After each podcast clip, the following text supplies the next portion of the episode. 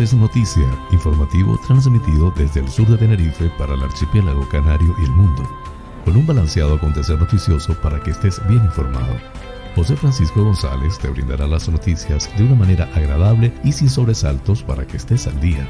Canarias es noticia porque la información es poder. Lunes 5 de julio del 2021. Amigas y amigos, sean todos bienvenidos a este espacio informativo. Feliz semana para todos. Transmitido desde el sur de la isla de Tenerife con las noticias más importantes del archipiélago canario, nacionales de España e internacionales. Soy José Francisco González estoy muy complacido de llevarles este formato intentando les resulte balanceado, neutro y agradable a pesar del convulso mundo en que vivimos. Dicho esto, manos a la obra.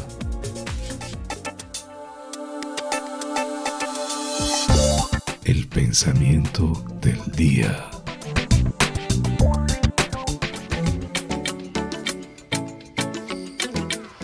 La paciencia es amarga, pero su fruto es dulce. Seu.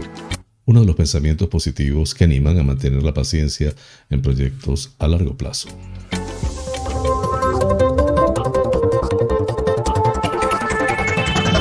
Flash informativo. Titulares del día.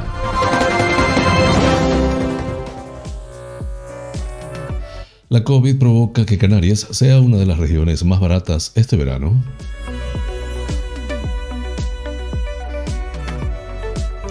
Un tripulante de la embarcación Ángeles Alvariño. Cuando encontramos a Olivia, a muchos se nos saltaron las lágrimas.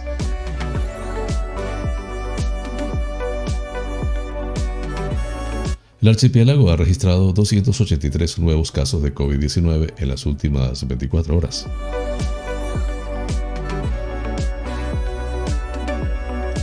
El gobierno regional promueve el consumo de vinos canarios en los restaurantes de las islas.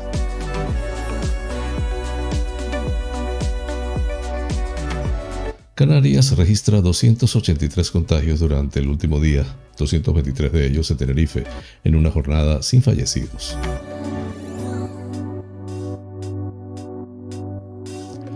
Cabildo de La Gomera activa nueva línea de ayudas a pymes y autónomos por un importe de 3 millones de euros.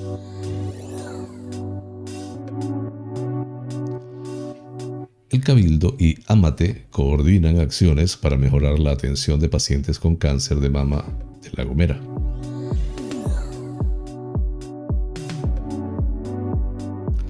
Nuevo récord de vacunación en La Palma, 2.568 dosis este sábado.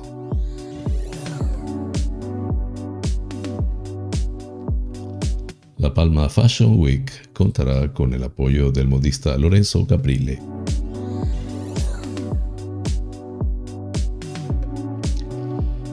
La Guardia Civil destruye un proyectil de artillería que se encontraba cerca del mirador de Aria.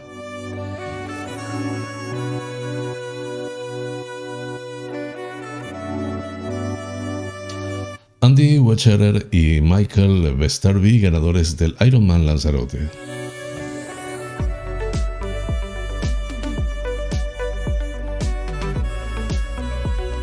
27 vuelos internacionales y 8 de península fue resultado del movimiento en el aeropuerto del día sábado en Fuerteventura.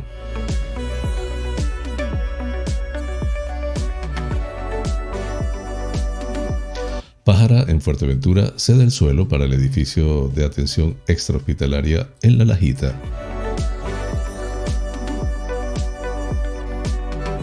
Telde mejora los recursos de la unidad medioambiental de la policía local con la incorporación de un todoterreno.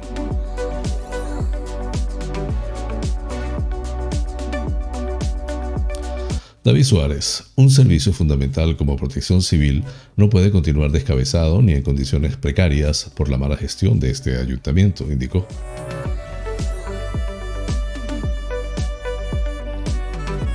Ocho ayuntamientos aumentaron su plazo de pago en el primer año de COVID.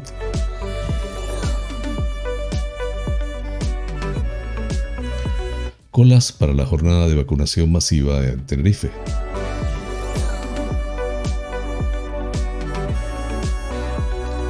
Una densa niebla obliga a desvíos y cancela cinco vuelos en Tenerife Norte.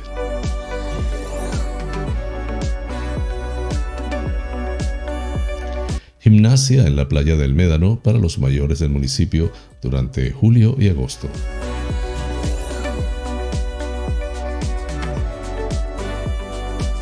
Casado reconoce que no le dan los números para una moción de censura y pide echar al gobierno en las urnas.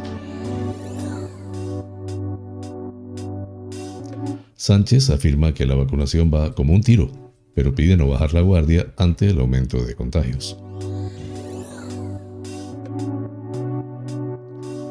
Al menos 29 muertos y 50 heridos al estrellarse un avión militar en Filipinas.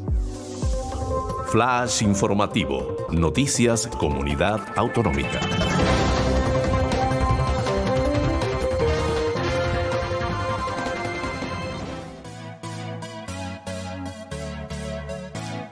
La pérdida de turistas extranjeros y nacionales que tendrá Canarias este verano respecto a 2019 como consecuencia de la COVID ha provocado una caída del precio del alquiler de los inmuebles que se sitúan en las principales zonas de la playa de las islas. La caída de la demanda frente a una amplia oferta ha rebajado los alquileres, situando a Canarias entre las regiones españolas donde será más barato veranear este año. En los bajos precios también influye, aunque no es el motivo principal, que los pisos y apartamentos que se alquilan en las islas son de menor tamaño que otras zonas de España, según pone en relieve el informe Alquiler en Costa de Tecnitasa, técnicos de tasación. En términos generales y respecto a 2020, cuando los precios ya se habían ajustado, el alquiler en las zonas eh, costeras de las islas se ha abaratado un 5% frente al aumento medio del 7,5% del conjunto del país. De las principales zonas del archipiélago, la única que experimentará una subida es la playa de las canteras, donde los precios han repuntado un 5% respecto al 2019. De todas formas, en las canteras es posible alquilar un apartamento de 40 metros cuadrados por 280 euros a la semana, 1.120 en un mes. Un precio realmente increíble para la que es una de las joyas de la corona de las islas y que sin COVID era prohibitiva por la fuerte demanda que tenía. En Puerto de la Cruz, San Agustín y Playa del Inglés se ofertan alquileres que rondan ese precio, unos 300 euros semanales, mientras que en Playa de Mogán, Playa de los Cristianos, Costa de Eje, se localizan los alquileres máximos, con precios que rondan los 500 euros, con apartamentos de unos 50 metros cuadrados. Los precios en las islas se asemejan este año a los que registran en zonas de la península con poco tirón, habitualmente como es Burela, Lugo o zonas de Almería y Murcia.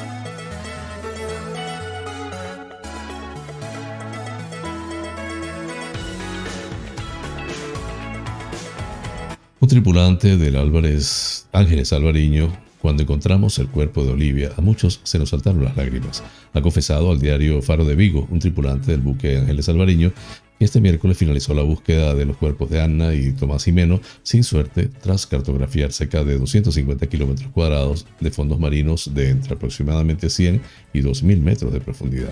El integrante de la dotación de búsqueda de las pequeñas ha explicado que no vieron directamente los restos de la menor hallados a las 11 horas de la mañana del 10 de junio porque el cuerpo estaba en una bolsa, pero aún así no paras de dar vueltas a la cabeza, indicó. La conmoción fue tal que no comimos, no estamos acostumbrados a esto, ha asegurado muy afectado. Unas declaraciones que sin duda son el sentir de toda España, que se ha volcado con la madre, Beatriz Zimmerman, que este miércoles, tras la vuelta a Cádiz del Ángeles Alvariño, ha pedido a la sociedad, a través de un comunicado publicado por sus seres queridos, que jamás se olviden de Anna y Olivia. El navío cesó las labores de búsqueda de los cuerpos de Tomás Jimeno y su hija Anna este pasado miércoles cuando zarpó rumbo a Cádiz tras un mes de incansable trabajo después de que la magistrada titular del caso tomase la decisión de paralizarla al ser completamente inabordable la exploración de la zona en la que podrían encontrarse nuevos resultados.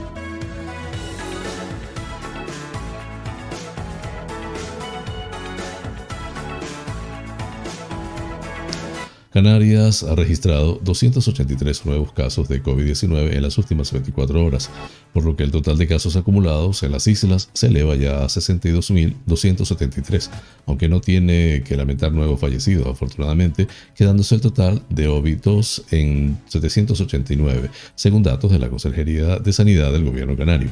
Así, del total de casos acumulados en las islas, 4.098 están activos, más 185, de los que 30 están ingresados en UCI, más 2 muertos, 204 permanecen hospitalizados, más 12, y 13.864 se encuentran en sus domicilios, más 171. Además, hasta el momento, 57.386 personas han superado la enfermedad en el archipiélago tras recibir el alta 98 canarios. En cuanto a la incidencia acumulada a 7 días en Canarias, sigue subiendo, en este caso a los 88,7 casos por cada 100.000 habitantes y la incidencia acumulada a 14 días se encuentra en los 147,5 casos por 100.000 habitantes. Hasta el momento se han realizado 1.224.563 pruebas PCR en las islas, menos 2.963 en el último día, de los que 63.909 fueron positivas, lo que representa un 5,22%.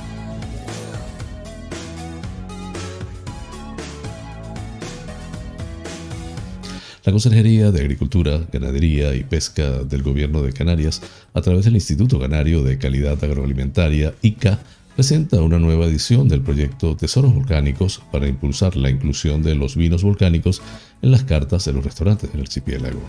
El Salón de Negocios del Hotel Fataga en Las Palmas de Gran Canaria acogerá los próximos 5 y 12 de julio de 9, a las, de 9 horas a 14 horas una nueva edición de este proyecto que cuenta con la sommelier Raza Strankauskite y en el que participarán 20 restaurantes en dos sesiones de catas formativas en las que tendrán la oportunidad de conocer más en profundidad los vinos canarios.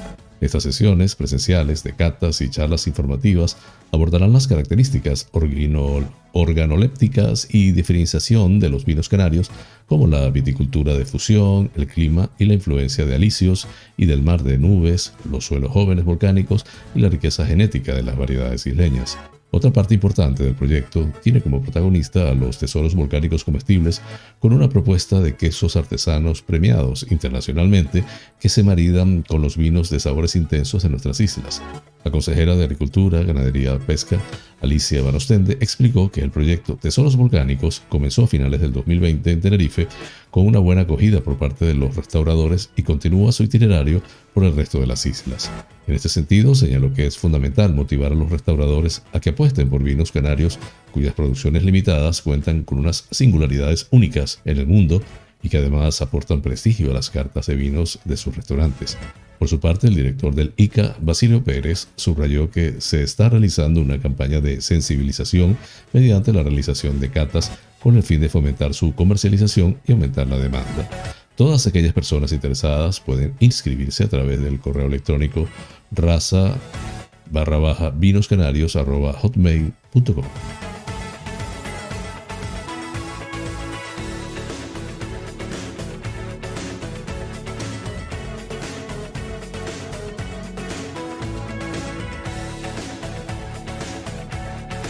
Pleno del Cabildo de La Gomera ratificó el pasado viernes 3 de julio la propuesta realizada por el presidente de esta institución, Casimiro Curvelo, e impulsada por su fuerza política relacionada con una nueva línea de ayudas a pymes y autónomos por importe de 3 millones de euros, una medida que dará cobertura, según las previsiones, a más de 800 iniciativas empresariales que tengan su domicilio fiscal en la isla.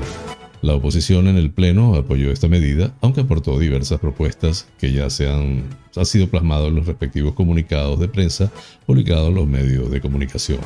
Realmente sugerencias que pueden ser muy interesantes, pero que en honor a la verdad, quizá lo más importante y lo más que llega a los empresarios y autónomos afectados es que la institución vuelve a estar a la altura de las circunstancias muy difíciles desde el punto de vista económico en La Gomera y en el resto de Canarias. Por ello, hay que quitarse el sombrero y felicitar al Cabildo de La Gomera por esta iniciativa cercana, imprescindible y muy necesaria para seguir paliando y buscando soluciones que permitan dejar de una vez atrás una terrible pandemia que afecta ya a muchos pilares de nuestro estado de bienestar.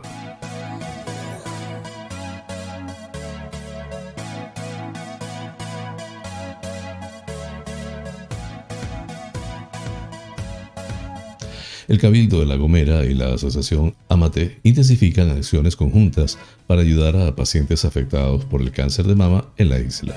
Esta semana, el presidente Casimiro Curvelo, junto a la consejera de Políticas Sociales, Beatriz Santos, mantuvieron un encuentro con la presidenta de la asociación, Carmen Bonforte, y la técnica Paula Rodríguez, con el objeto de promover una programación destinada a personas que padezcan esta enfermedad. Según adelantaron, se establecerán charlas sobre detección precoz y hábitos de vida saludables, talleres, formación y desarrollo de actividades de voluntariado y eventos para dar visibilidad a la enfermedad.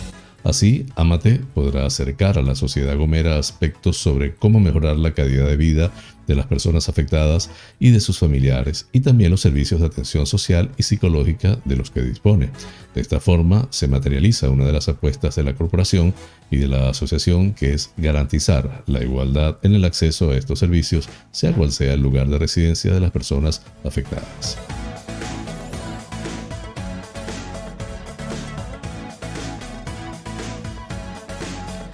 La Isla Bonita, La Palma, ha registrado este sábado 3 de julio un nuevo hito de vacunación contra la COVID-19, señala el director del área de salud de la isla, Kilian Sánchez.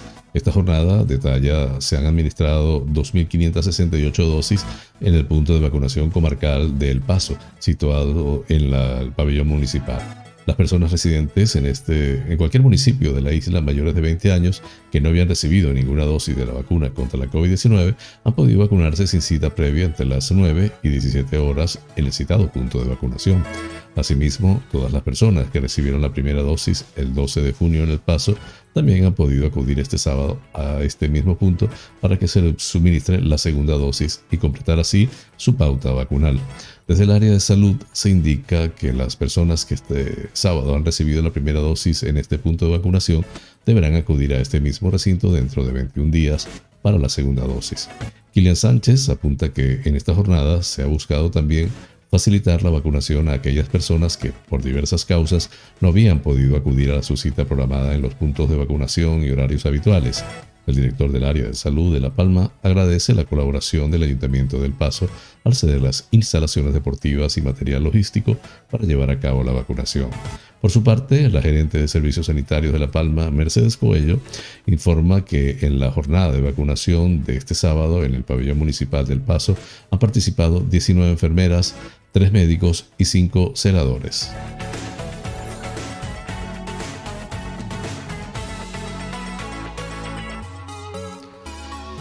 La renovada edición de La Palma Fashion Week, organizada por la empresa pública Sodepal a través del programa Isla Bonita Moda, contará con un embajador de excepción.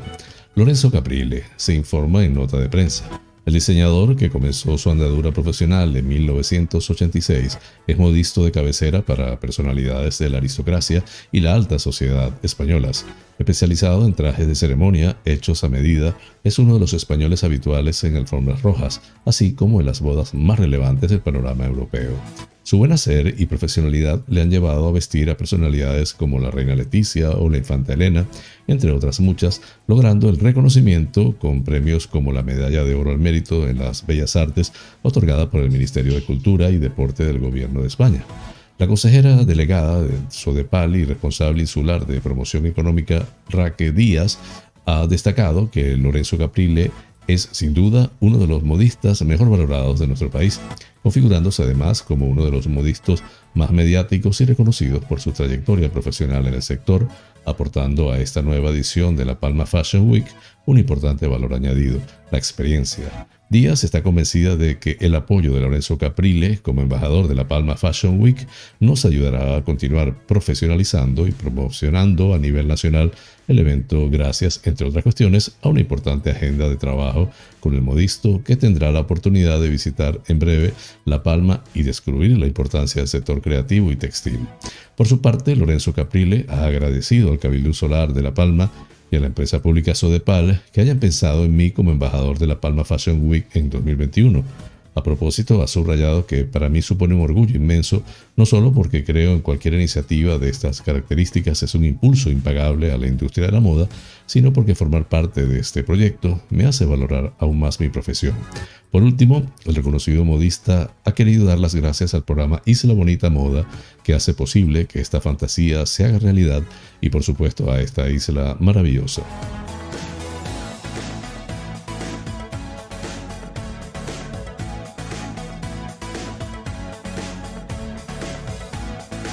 El grupo especialista en desactivación de artefactos explosivos GEDES de la Guardia Civil de Lanzarote ha procedido a realizar una explosión controlada de un proyectil de artillería que se encontraba en las proximidades del Mirador de Aría.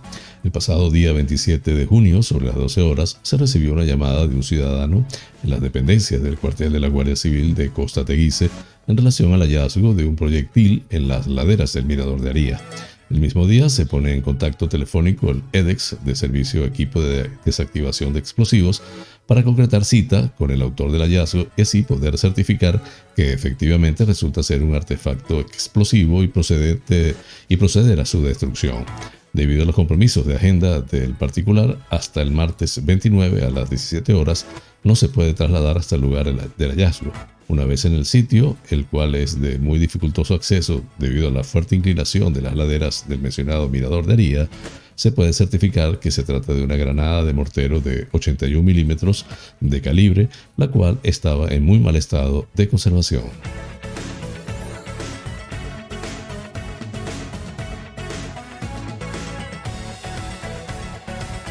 Andy Buecherer y Michelle Westerby se han proclamado vencedores de la vigésima novena Ironman Lanzarote que se ha dispuesto este sábado.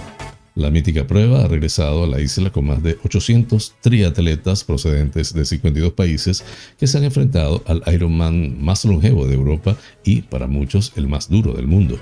La victoria en la categoría masculina ha sido para el alemán Bocherer, que tuvo que adelantar a Hohenhau en la maratón para hacerse con el triunfo. Tras él cruzaron la meta de Puerto del Carmen su compatriota Sten, el, sudafricano Trautmann y el danés Hogenhau. El primer español fue José Arranz con un tiempo de 9 horas 46 minutos 46 segundos. A las 7 de la mañana arrancaba la prueba en una jornada que iba a estar marcada por el viento y sobre todo por un intenso calor que ha puesto a prueba a los triatletas. En natación, el australiano Castelain y el francés Costes salieron del agua en cabeza. Tras ellos apareció Hemerick, muy seguido de Fram Holt. Una vez montados en la bicicleta y teniendo por delante el Parque Nacional de Timanfaya, Castelain aguantó en el tercer puesto durante los primeros 100 kilómetros hasta que Hogenhau y Washerer aceleraron sus pedaladas, pedaleadas y Castelain perdió puestos poco a poco.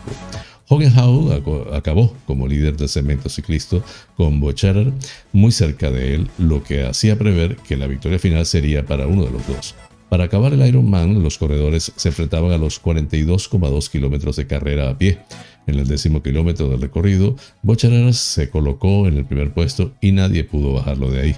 A 8 kilómetros para terminar, el alemán Stein adelantó a Hogenhau y Trautmann hizo lo mismo poco después. En la meta del puerto del Carmen, Bocharer alzó los brazos como ganador con un tiempo de 8 horas 34 minutos 11 segundos. Seguido por Stein, y el tercer lugar se lo quedó Trautmann con un 8 horas 43 minutos. En cuanto a la categoría femenina, Westerby comenzó dominando, la danesa lideró la prueba en el agua con un tiempo de 59.45, seguida por la francesa Janet a tan solo dos segundos de Westerby. Sobre la bici, Janet le dio la vuelta a la situación, liderando la categoría con un ritmo altísimo y finalizando el tramo ciclista con 8 minutos de ventaja sobre Westerby. Tras arrancar en, cabeza la carrera a pie, la francesa se vio obligada a abandonar y Westerby ya no perdería el liderato. Con un excelente 9 horas 55 minutos 4 segundos, la triatleta danesa se proclamó vencedora con la británica Sidal a 47 segundos de la campeona y la francesa Mathieu acabando en tercera posición a 2 minutos de Westerby. Por último, en cuanto a la novedad de este año, el primer campeonato del mundo militar de triatlón de larga distancia que se ha disputado en el marco del Ironman gracias al acuerdo firmado por la organización con el Consejo Superior del Deporte Militar y la FETRI, ha finalizado con la victoria del esloveno Koviaksik, seguido del ruso Briklankov y con el galo Kleisen, cerrando el podio. Sergio Sobrino, primer representante español en meta, acabó en un meritorio octavo puesto en la clasificación específica de este campeonato. La prueba se ha estrenado con la participación de 43 militares de todo el mundo.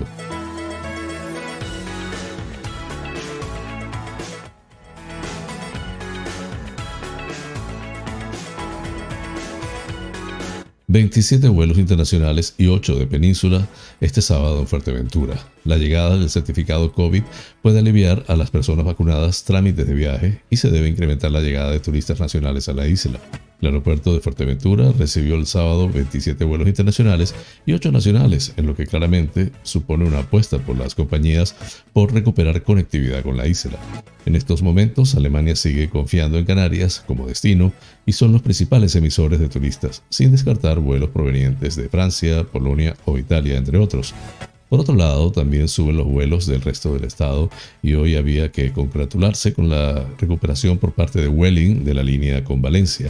En este sentido, la llegada del certificado COVID puede aliviar a las personas vacunadas trámites de viaje y se debe incrementar la llegada de turistas nacionales a la isla. Recordar que el 1 de julio entraba en vigor el certificado COVID digital en todos los países miembros de la Unión Europea.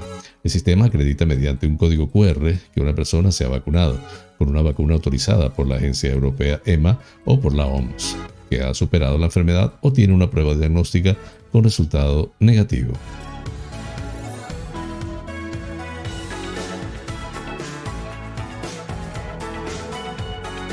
El Ayuntamiento de Pájara aprobó en el Pleno Extraordinario celebrado el 1 de julio la cesión de varias parcelas a la Consejería de Sanidad del Gobierno de Canarias para la construcción del Centro de Atención Especializada Extrahospitalaria del Sur de Fuerteventura. El consistorio acordó aprobar la mutación de, de manial subjetiva a favor del gobierno regional para que se lleve a cabo este centro y para ello Sanidad contará con 12.160 metros cuadrados de suelo municipal, dividido en tres parcelas de la localidad de La Lajita. El alcalde de Pájara, Pedro Armas, destacó la predisposición del ayuntamiento por permitir que el gobierno de Canarias dote al sur de la isla de Fuerteventura de las infraestructuras sanitarias necesarias para el bien de la población sureña. Por su parte, el concejal de urbanismo Miguel Ángel Gafrigna aseguró que los terrenos ya están listos y a la disposición de la consejería para que ésta ponga en marcha cuanto antes la construcción del centro. Finalmente, la concejala de Sanidad, Leticia Cabrera, insistió en que el sur de la isla no cuenta con ningún centro de este tipo, por lo que es primordial que el gobierno de Canarias haga uso del suelo cedido lo antes posible y edifique un hospital para las numerosas personas que actualmente se deben desplazar a otras partes de Fuerteventura para ser atendidas.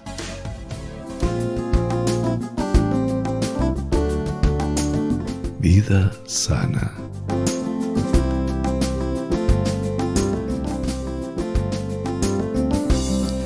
La vitamina A es un nutriente que, cuyo beneficio más visible se concentra en la piel.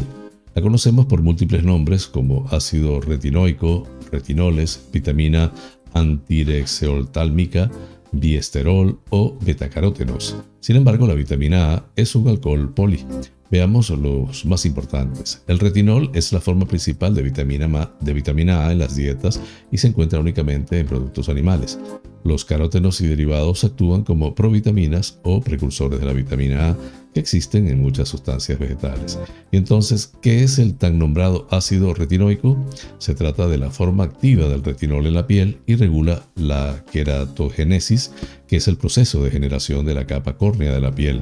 ¿Qué alimentos contienen vitamina A? La vitamina A es un nutriente de origen animal. Se encuentra en su forma completa en aceites de origen animal, en la mantequilla, yema del huevo, leche, carne, sobre todo el hígado y algunos pescados. Y una cosa más de los betacarótenos, precursor de la vitamina A. Hay que tener en cuenta que no se acumula, es decir, el organismo solo absorbe la cantidad que necesita y el resto la desecha. Por tanto, es importante saberlo cuando planifiquemos nuestra dieta solo la vitamina A en su estructura final se puede acumular en el hígado. Beneficios de la vitamina A para la piel. Antiarrugas. Lo que más funciona contra el efecto más visible del envejecimiento, las temidas arrugas, son los retinoides. Es frecuente encontrarlo en forma de gel o serum. Firmeza. El ácido retinoico, forma activa del retinol en la piel, regula la queratogénesis y esto es necesario para mantener la piel siempre tersa, fresca y húmeda. El déficit de vitamina A puede producir piel seca, pluriginosa o cabello seco. A nivel sistémico puede producir cualquiera de los siguientes síntomas: ceguera nocturna, ojos inflamados, secos y menor resistencia a las infecciones. Pigmentación. La vitamina A es el elemento que probablemente más contribuya a mantener la piel sana y ayudar al bronceado natural. antioxidante. Los betacarótenos tienen actividad antioxidante, es decir, que protegen al organismo frente a la enfermedad y el envejecimiento, impidiendo la acción de los llamados radicales libres, que son compuestos que lesionan las células cutáneas. Pueden incluirse en algunos tratamientos de forma concentrada. Cicatrización. La vitamina A favorece la cicatrización y la suavidad de nuestra piel, regulando el metabolismo de la regeneración celular de la capa córnea. Flash informativo. El tiempo en Canarias.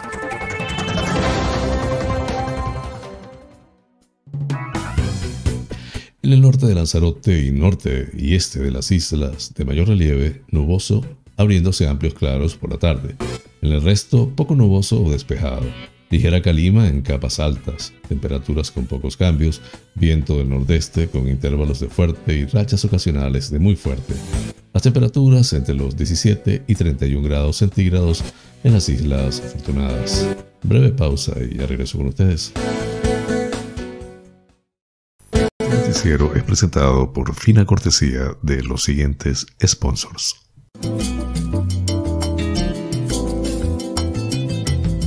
Bar Restaurante Loco, un oasis en el centro de San Isidro.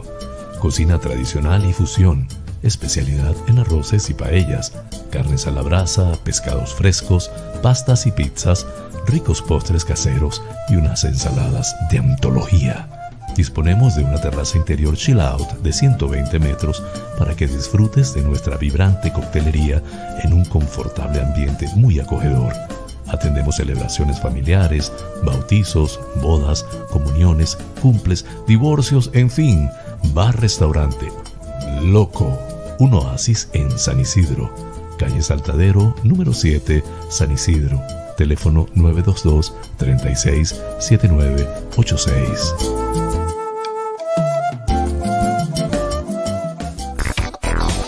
Wheeler Dealer Las Chafiras. Venta de vehículos de ocasión seminuevos con seguro, traspaso y garantía. Recibimos tu actual vehículo como parte de pago con una tasación justa. En traspasos y matriculaciones de autos de otros países somos expertos. Déjanos el papeleo y disfruta tu coche al máximo. Además, en Wheeler Dealer Las Chafiras hacemos mantenimiento pre-ITV, mecánica ligera, cambio de aceite y filtro de tu coche con un servicio profesional y a precios inigualables. Visítanos en Avenida Tembel 49 Las Chafiras, teléfono 922-736-451 o visítanos en nuestra website www.wheelerdealertenerife.com. Wheeler Dealer Las Chafiras. Ven, conócenos y compruébalo. Tal día como hoy, es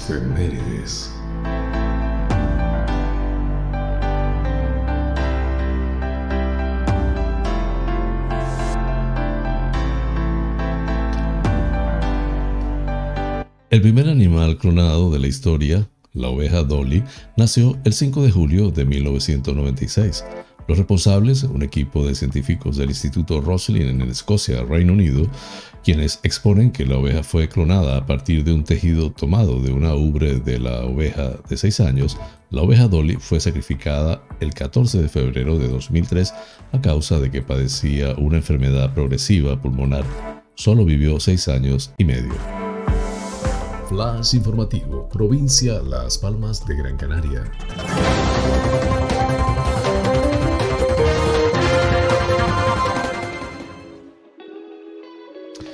La alcaldesa de Telde, Carmen Hernández, y las concejales de Seguridad y Medio Ambiente, Agustín Arencibia y Álvaro Mozón, presentaron el nuevo vehículo a los agentes que conforman esta unidad, junto al jefe accidental de la policía local, Félix Ramos, el todoterreno, un 4x4 pickup Ford Ranger XLT con complementos policiales, ha supuesto una inversión de 34.893 euros que han sido financiados por la Consejería de Cooperación Institucional del Cabildo de Gran Canaria.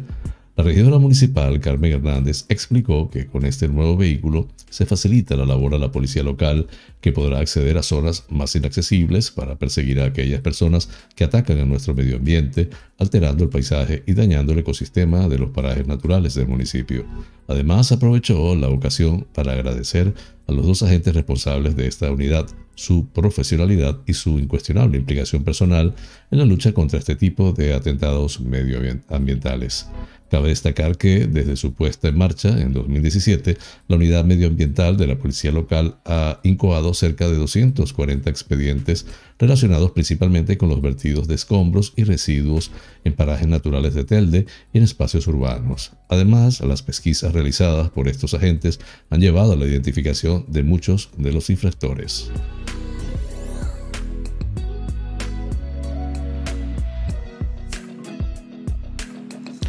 El viceportavoz del Grupo Municipal Coalición Canaria, Unidos por Gran Canaria en el Ayuntamiento de Las Palmas de Gran Canaria, David Suárez, criticó que el consistorio capitalino mantenga desmantelada a la agrupación de voluntarios de protección civil. Según denunció el edil, el servicio carece de responsable de la jefatura desde hace ya varios meses. A este hecho hay que sumarle la salida del responsable de la unidad técnica de seguridad que ha abandonado su puesto. En este sentido, David Suárez dijo, a este ayuntamiento se le acumulan los problemas concejal responsable de Protección Civil, Josué Íñiguez, ha demostrado ser incapaz de gestionar este servicio en los dos años que lleva al frente del mismo. Creo que es evidente que algo tendrá que ver el gobierno del alcalde Augusto Hidalgo, que no pone en valor a los voluntarios y todo el que puede se va. Con todo, el viceportavoz de Coalición Canarias Unidos por Gran Canaria denunció también la precariedad con lo que se trabaja en protección civil, que carece de alimentos para los voluntarios, incluso tienen que pedir prestadas garrafas de agua a la policía local. Además, falta personal administrativo indispensable para sacar adelante las contrataciones de los servicios necesarios y para tramitar las facturas. La nueva sede de la agrupación de voluntarios, inaugurada a finales de 2019, sigue a día de hoy con luz y agua de obra, sin dotación en sus dos cocinas, con mobiliario prestado de la abandonada Casa de la Juventud que se sigue hundiendo y con dos ascensores parados porque no están dados de alta en industria, afirmó Suárez, quien criticó que el parque de vehículos esté completamente obsoleto y sean siempre heredados de otros servicios cuando estos ya los desechan.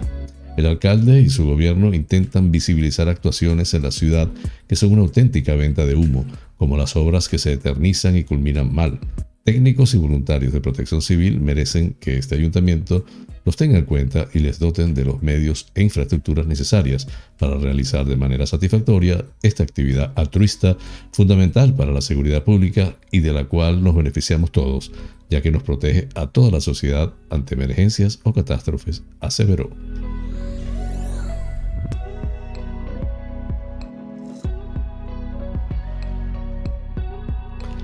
Lejos de reducir el periodo medio de pago a sus proveedores de suministros, servicios y obras durante la crisis económica que ha abierto el COVID, ocho de los 18 ayuntamientos de la isla que han presentado los datos del Ministerio de Hacienda han aumentado el tiempo medio que tardan en pagar durante el primer año de la pandemia entre marzo de 2020 y marzo de 2021.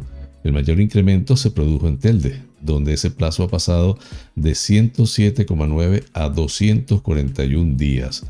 8 meses, más del doble. Son 133 días más, casi 4 meses y medio de retraso añadido. En segundo lugar, en esta clasificación, a mucha diferencia de Telde, se sitúa Las Palmas de Gran Canaria, consistorio que cerró el primer trimestre de 2021 pagando a sus proveedores una media de 30 jornadas más tarde que un año antes. Los 119 días que empleaba en marzo de 2020 se convirtieron en 149, 4,97 meses un año después. Curiosamente, el menor aumento en el primer año de COVID de solo 0,49 días se registra en San Bartolomé de Tirajana, lo que no impide que la corporación sureña sea la que abona sus facturas con más retraso. En marzo pasado tardaba 249 días, es decir, 8,3 meses, frente a los 248,6 que necesitaba en marzo del 2020, cuando asimismo encabezaba la lista de los ayuntamientos de la isla más lentos a la hora de pagar sus deudas. También aumentó el periodo medio de pago de Santa Brígida 8,65 días más, Moya 5 días más, Tejedas 2,34, Terror 1,3 y Arucas 0,67. Pero ninguno de estos consistorios tarda en abonar sus facturas más de 48 días, lo que precisaba Arucas en marzo de este año. En Tejeda, el incremento en el primer año de pandemia pospone esos abonos a apenas 4,20 jornadas y mantiene a la corporación cumbrera en el primer puesto de la lista de las que antes saldan sus facturas.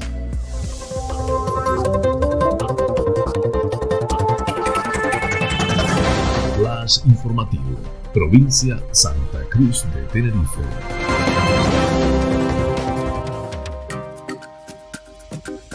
Cientos de ciudadanos han acudido este domingo a la convocatoria de la Consejería de Sanidad de una jornada de vacunación masiva en el pabellón Santiago Martín para personas que no hayan recibido ninguna dosis y que se encuentren entre los 40 y los 59 años. La afluencia masiva de personas ha provocado algunas colas en los accesos al pabellón en el que se han dispuesto 40 puestos de vacunación, han explicado a F fuentes de la Consejería de Sanidad. La previsión era poder vacunar 12.000 personas a las que se le inyectara la vacuna de Janssen, que precisa de una sola dosis. Además, se ha habilitado una máquina para descargar los certificados de vacunación. Esta ocasión se suma al cribado que se utilizó ayer en la Consejería de Sanidad en tres zonas básicas de salud de Tenerife, la Cuesta, Tincer y Granadilla de Abona, para detectar casos COVID-19 entre una población de 18 y 45 años.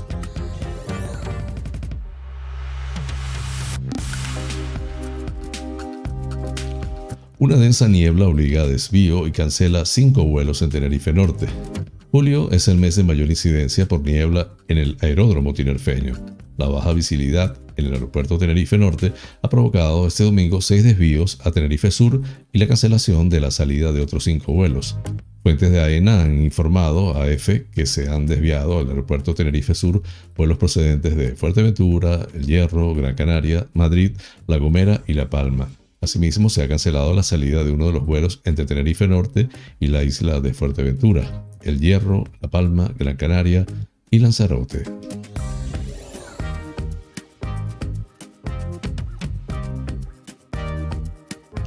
El Ayuntamiento de Granadilla, a través de la Concejalía de Tercera Edad que dirige Marcos González, inició el viernes el tradicional servicio de gimnasia en la playa que de forma gratuita ofrece a los mayores granadilleros durante los meses de julio y agosto en la playa central del Médano.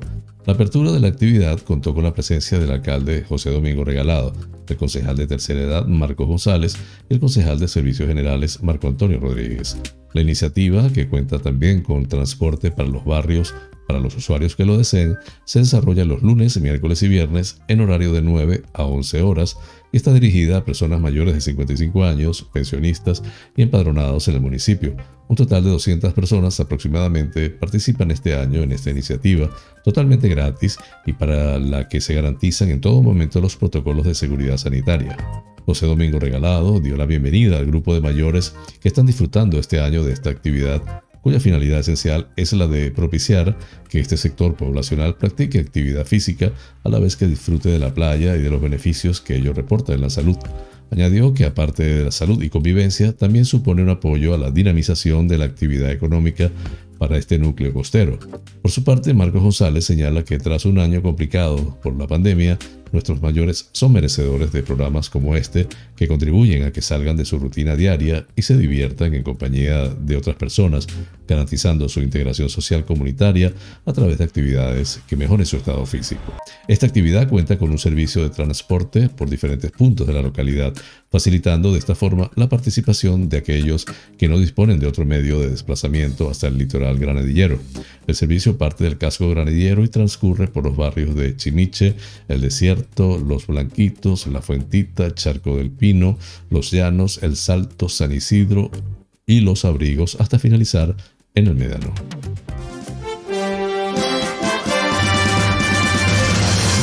Noticias que inspiran.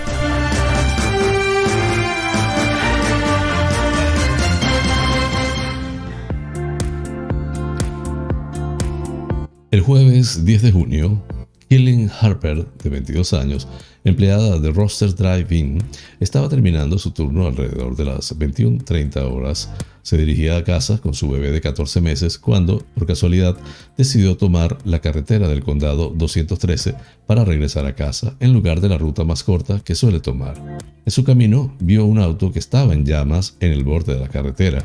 Había una mujer atrapada adentro. Desde lejos parecía que alguien había lanzado algo a los arbustos que se incendió, dijo Harper a Fox News. No sabía que era un auto hasta que me detuve. La mujer corrió hacia el auto y después de evaluar la situación supo que tenía que hacer algo y rápido llamó inmediatamente al 911 y se puso en acción. En el momento que llegué al auto, la parte delantera ya estaba en llamas y el humo había comenzado a filtrarse a través de las rejillas de ventilación dentro del auto, dijo. Los airbags habían estallado llenando la parte delantera del vehículo, lo que dificultaba a Harper ver a la mujer dentro. Después de luchar con los airbags inflados, tratando de retirarlos, encontró a la conductora, una mujer que fue identificada como Ashley Strawn. Estaba en mal estado, su cabeza sangraba abundantemente, mientras que su pierna estaba cortada con un hueso expuesto. Temiendo que la mujer muriera, Harper la sacó y la puso a salvo y se quedó con ella hasta que llegaron los socorristas. Fue solo el instinto, ya saben, tal vez un instinto maternal o tal vez solo el instinto humano de ayudar, dijo. Strong, que todavía se está recuperando en el hospital con una pierna, costillas, nariz y vértebras rotas, además de heridas en la cara, logró enviar un mensaje a su salvadora. Los amigos y la familia de la víctima elogiaron a Harper considerándola su heroína por salvar la vida de su ser querido. Habría muerto quemada si no hubiera sido por Killing, dijo Kenny Anderson, jefe de Harper. Ella es una verdadera heroína. Fuente de Epoch Times en español. Flash informativo. Noticias nacionales.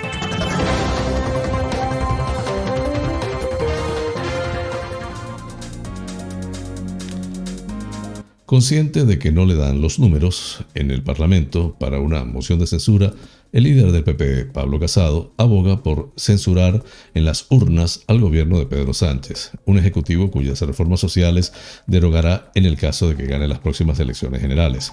En una entrevista en el diario La Razón, Casado reconoce que, pese a que Vox y Ciudadanos le piden una moción de censura, necesitaría que los partidos nacionalistas, incluso independentistas, le apoyaran para sacar a Sánchez del gobierno.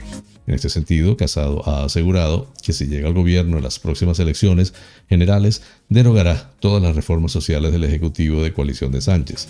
Haremos una ley de paliativos frente a la eutanasia, una ley de concordia frente a la doctrina de la memoria histórica, una ley de maternidad que ya se está poniendo en marcha no solo en la Comunidad de Madrid, sino también en Galicia, con ayudas a quien decide ser madre y siempre en positivo. Yo quiero hablar a las mujeres que quieren ser madres y que tengan todos los recursos para hacerlo libremente, ha añadido. La agenda radical y extremista no era de Iglesias, es de Sánchez. Respecto a Cataluña, Casado ha afirmado que Sánchez miente cuando dice que no convocará un referéndum. Para saber lo que va a ocurrir hay que leer a Iseta, que ya ha dicho que Cataluña sí puede autodeterminarse en algunas cuestiones. Casado critica que el actual gobierno es el único que en su programa oculto llevaba el indulto a los independentistas, la España confederal, el referéndum de autodeterminación y gobernar con Bildu, que no ha condenado a 850 asesinatos. Casado apuesta por reforzar el Estado prohibiendo indultos en delitos contra la Constitución y creando los delitos de referéndum ilegal, rebelión impropia, sin necesidad de violencia y desobediencia contra las resoluciones del Tribunal Constitucional. Respecto a la presidenta de la Comunidad de Madrid, Isabel Díaz Ayuso, el líder del PP ha dicho que su apuesta por ella fue arriesgada y acertada.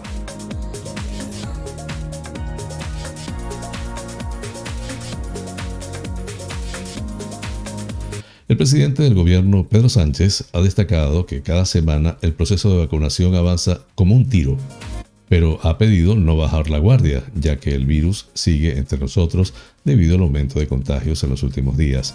Así lo ha manifestado este sábado durante la celebración del Comité Federal del PSOE en Madrid, donde ha exigido que hay que seguir siendo cuidadosos y prudentes frente al virus. Culminamos así las noticias nacionales. Flash informativo. Noticias internacionales.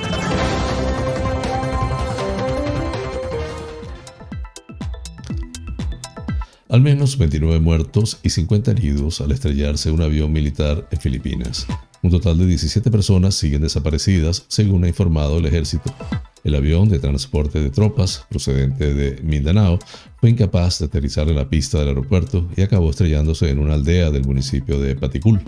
El número de fallecidos podría aumentar en las próximas horas, dado que se calcula que hasta 92 personas viajaban en el avión. Al menos 29 personas han muerto y 50 han resultado heridas al estrellarse este domingo un avión militar en el sur de Filipinas, según ha informado DPA, el comandante de la Fuerza Antiterrorista del Ejército, William González. Un total de 17 personas siguen desaparecidas, según la información de la que dispone el militar. Todos los heridos eh, están recibiendo tratamiento de atención inmediata en el hospital de Holo. El accidente tuvo lugar a las 11.30 horas, hora local, en el municipio de Paticul, provincia de Holo. Según las primeras investigaciones, el avión de transporte de tropas, un Lockheed Z-130 Hércules procedente de Mindanao, fue incapaz de aterrizar en la pista del aeropuerto provincial y acabó estrellándose en una aldea del municipio de Paticul, cerca del aeródromo. El ministro ha avisado de que el número de fallecidos podría aumentar en las próximas horas, dado que hasta 92 personas, entre ellas 8 miembros de la tripulación, podrían haber estado a bordo en el momento del siniestro, de acuerdo con las estimaciones del ministro recogidas por la filial, la filial nacional de la cadena CNN.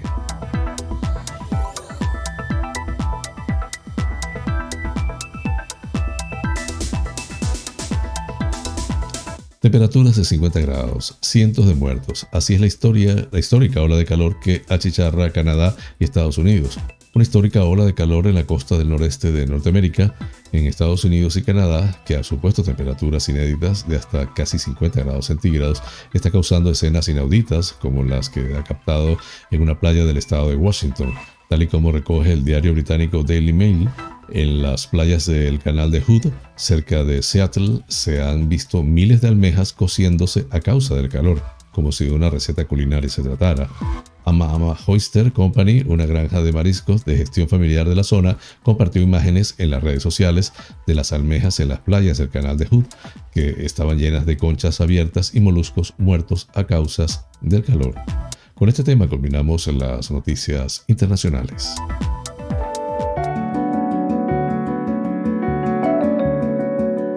Los astros hablan. Un viaje por el maravilloso mundo de los signos del zodiaco.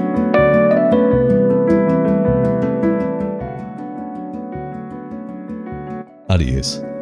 Es un día en el que estás iniciando acciones importantes que están marcando mayor estabilidad y serenidad a tu vida. Todo lo que comiences llevará la alegría y la expansión en todas las áreas que toques, así que utiliza tu creatividad y tu paciencia.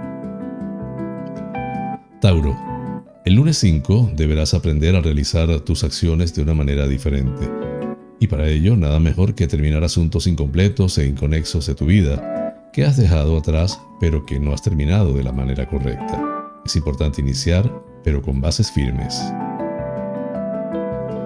Géminis. Es un día para que intentes organizar nuevos proyectos distintos que llenen tu vida de una manera plena esto significa que debes de soltar amarras y sentir que estás en otra etapa. Así que suelta todo lo que ya no te sirve para esta nueva época. Cáncer. Será un día para intentar dar forma a tus nuevas ideas de una manera diferente y más práctica.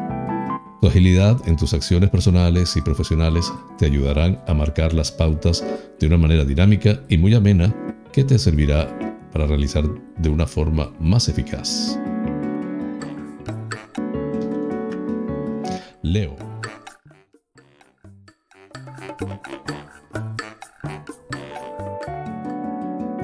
Leo es un día en el cual podrás ser una persona más estable y pragmática y podrás unir tu talento y tus dotes creativas de tal manera que no sabrás dónde demostrar tu potencial, ya que tendrás muchos frentes abiertos en los cuales podrás utilizar tu valía. Virgo, será un día en el cual es importante que te marques unos principios que indiquen a los demás tus principios para que sepan a qué atenerse.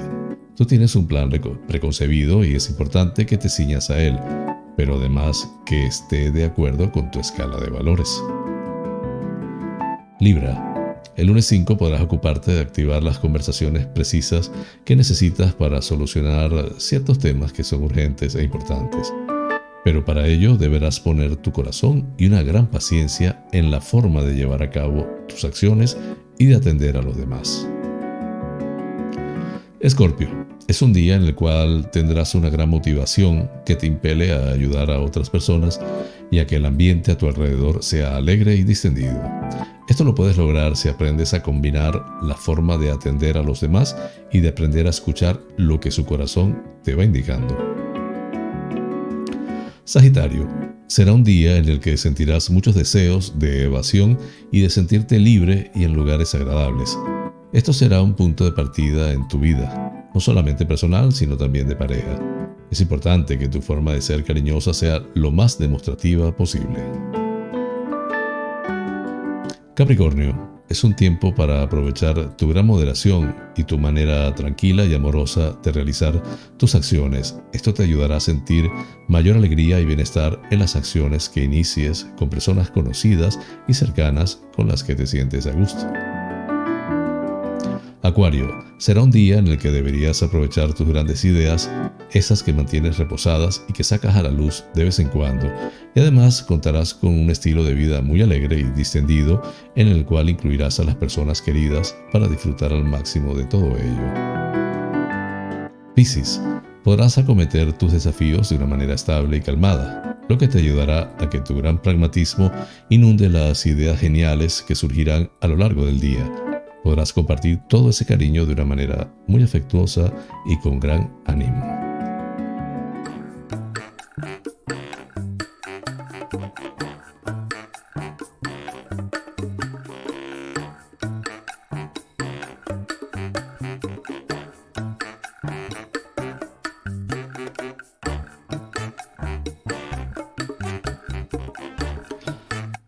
Y amigos, hemos llegado al final del programa, deseándoles haya sido de su agrado. Realmente es un auténtico placer llegar a ustedes desde esta pequeña isla incrustada en el Océano Atlántico hasta los sitios más recónditos del planeta. En muchos de esos lugares se encuentran espectadores canarios. Hay hasta ellos y hasta todos, con mucho cariño, este programa. Por mi parte, les invito para mañana a la misma hora, por el mismo lugar, para encontrarnos con el acontecer de las Islas Canarias y el mundo. En la dirección, producción y presentación del programa, que tuvo el inmenso placer de acompañarles, José Francisco González, como siempre invitándoles a suscribirse a mi canal de YouTube. Canarias es noticia en directo. Dar un like si les parece y activar la campanita para recordarles cada nueva emisión del noticiero. Así pues, me despido con la eficaz frase, es mejor ocuparse que preocuparse. Hasta mañana.